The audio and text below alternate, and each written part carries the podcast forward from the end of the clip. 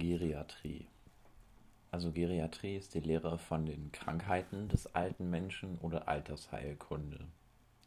In Abgrenzung dazu ist die Gerontologie die Wissenschaft, die sich mit somatischen, psychischen und sozialen Vorgängen des Alterns befasst. Also Alternsforschung. Der Unterschied ist, bei Geriatrie geht es um die Krankheit des alten Menschen. Es gibt zwei Alter, die man differenzieren kann. Es gibt das biografische Alter, das sind die Lebensjahre. Und es gibt das biologische Alter, das ist der körperliche und geistige Zustand. Geriatrisch sind biologisch ältere Patienten, die durch eine Erkrankung oder einen Unfall etc. behandelt werden sollten. Die Adaptionsmöglichkeiten des Patienten sind begrenzt. Besondere Behandlung somatisch, psychisch und sozial ist hier nötig. Das Altern an sich. Altern ist ein biopsychosozialer Prozess. Es gibt vier Kriterien dafür, die kommen jetzt. Erstens, Altern ist universal, das heißt, es gilt für alle höheren Lebewesen. Zweitens, es ist irreversibel, man kann es nicht umkehren.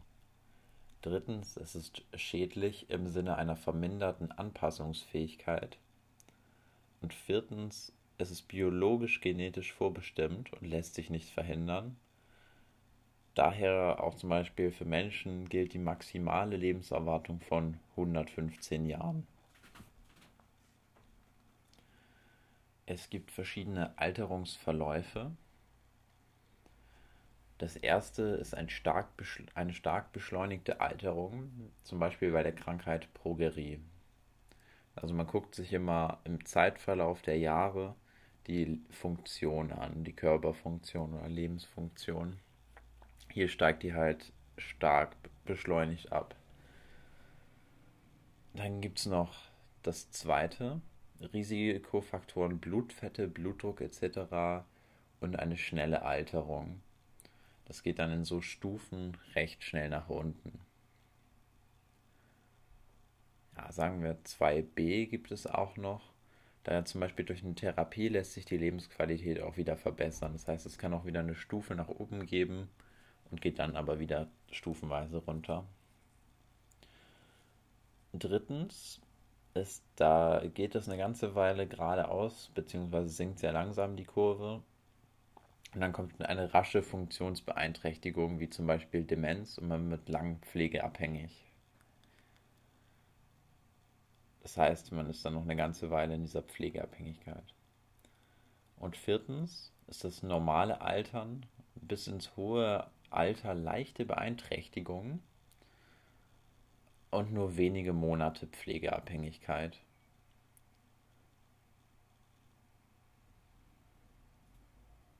Und fünftens ist ein idealtypischer Verlauf, also noch besser als normal, das ist im hohen Alter auf einer Parkbank einschlafen. Da geht die Funktionslinie, die sinkt sehr, sehr langsam, bis man 111 ist und kippt dann sofort nach unten, wenn man auf der Parkbank einschläft.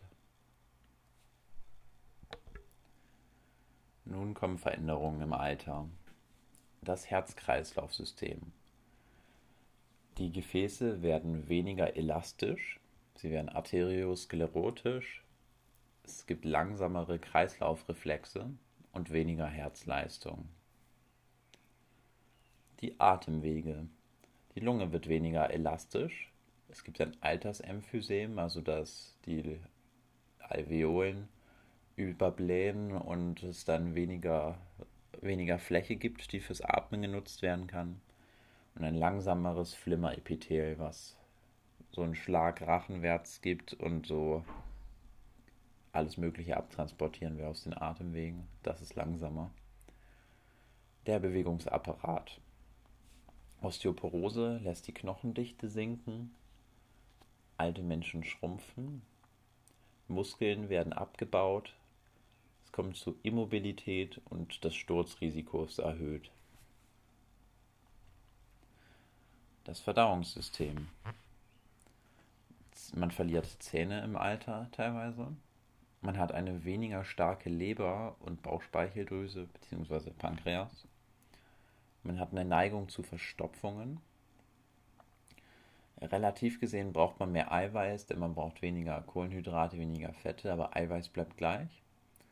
Man hat weniger Durstgefühl.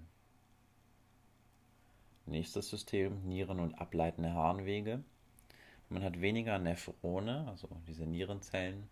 Der Blasentonus nimmt zu das Fassungsvermögen nimmt ab. Die Prostata vergrößert sich beim Mann. Hormonell kommt bei Frauen plötzlich die Menopause. Bei Männern ist die hormonelle Veränderung eher langsam. Zur sexuellen Funktion. Erektion ab dem 50. Lebensjahr deutlich weniger, längere Refraktärzeit, ein kürzerer Orgasmus und mehr ältere Frauen masturbieren. Immunsystem. Die Immunität lässt nach, man hat weniger T-Lymphozyten. Die Sinnesorgane. Man wird weitsichtig, alles schmeckt fade, man hat weniger Durst, man hat weniger Temperaturwahrnehmung. Haut und Haare. Man hat einen Farbverlust der Haare und bekommt Falten durch weniger Wasser an den Zellen. Regulation der Körpertemperatur. Frieren und Abkühlen passiert oft bei älteren Menschen. Wechselduschen helfen dabei. Jetzt kommt noch mal ein wichtiger Punkt. Angeblich soll man keine Schnellkraft trainieren mit älteren Menschen wegen einem Katecholaminüberschuss und Laktatüberschuss, weil diese hier langsamer abgebaut werden. Und das sind ja so, also gerade Laktat hat man eine Übersäuerung. Und durch diesen langsameren Abbau soll dann nicht gut sein. Also keine Schnellkraft wegen Katecholaminüberschuss und Laktatüberschuss. Nun kommen zentralnervöse und psychische Funktionen im Alter. Nervenzellen im Hirn nehmen ab. Man hat weniger Gedächtnis und Konzentration. Es kommt zu einer Verschmälerung der Hirnwindungen und weniger Transmitter. Kognitive Funktionen.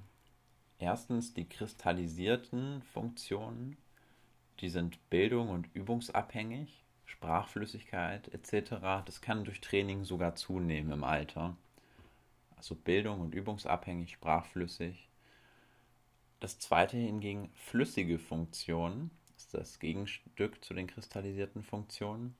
Flüssige Funktionen, das, die sind abstrakt und inhaltsübergreifend, sind rasch, schnell und spontan oft schwer für diejenigen Leute, weil dieses spontane Umswitchen dann schwerer fällt im Alter, abstrakt denken. Im Alter ist man allerdings emotional mehr im Gleichgewicht, also man hat mehr innere Ruhe im Alter, mehr Chill. Die Persönlichkeit ändert sich fließend im Leben, individuelle Eigenschaften verstärken sich, es kommt zu mehr Introversion. Der Schlaf ist leicht kürzer, also etwas weniger Dauer und hat deutlich weniger Qualität. Oft haben ältere Menschen durch Schlafstörungen. Es kommt zu Schwindeln in verschiedenen Formen, sei es durch Blutdruck, also orthostatisch, zentralnervös oder zum vielleicht auch Lagerungsschwindeln, gutartiger. So, Verwirrtheit ist ein zentrales Problem im Alter. Es gibt akute Verwirrtheit über Stunden oder Tage durch zum Beispiel Hormone, Medikamente etc. Oder chronische Verwirrtheit und Demenz. Diese nimmt langsam zu. Bei Medikamenten bei älteren Menschen muss man daran denken, dass die Körperzusammensetzung verändert ist. Das, man hat mehr Fett und weniger Muskulatur im Alter und dementsprechend muss man da Dosierungen anpassen. Nächstes Thema sind Assessments in der Geriatrie. Das sind jetzt nur einige Beispiele. Es gibt instrumentelle Aktivitäten nach Lawton und Brody, IADL auch genannt.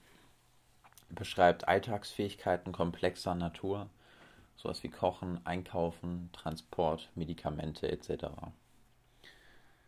Das nächste ist der Geldzähltest nach Nikolaus. Dieser ist feinmotorisch und kognitiv.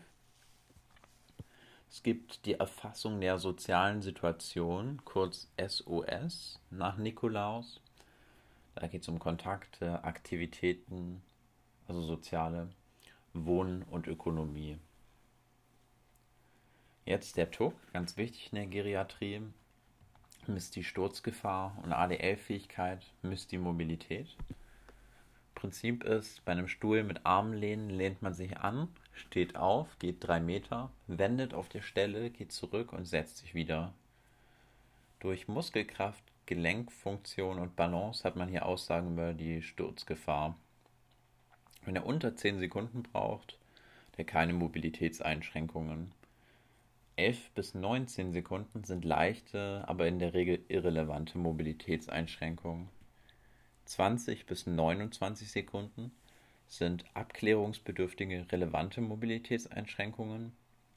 Über 30 sind starke Mobilitätseinschränkungen. So weitere Tests. Der Tinetti Motilitätstest, auch wieder Balance und Gang. Der nächste Test, der Chair Stand-Up oder Chair Rise Test. Dieser misst die Mobilität und die Beinkraft. Es gibt noch den De Morton Mobilitätsindex oder auch DEMI.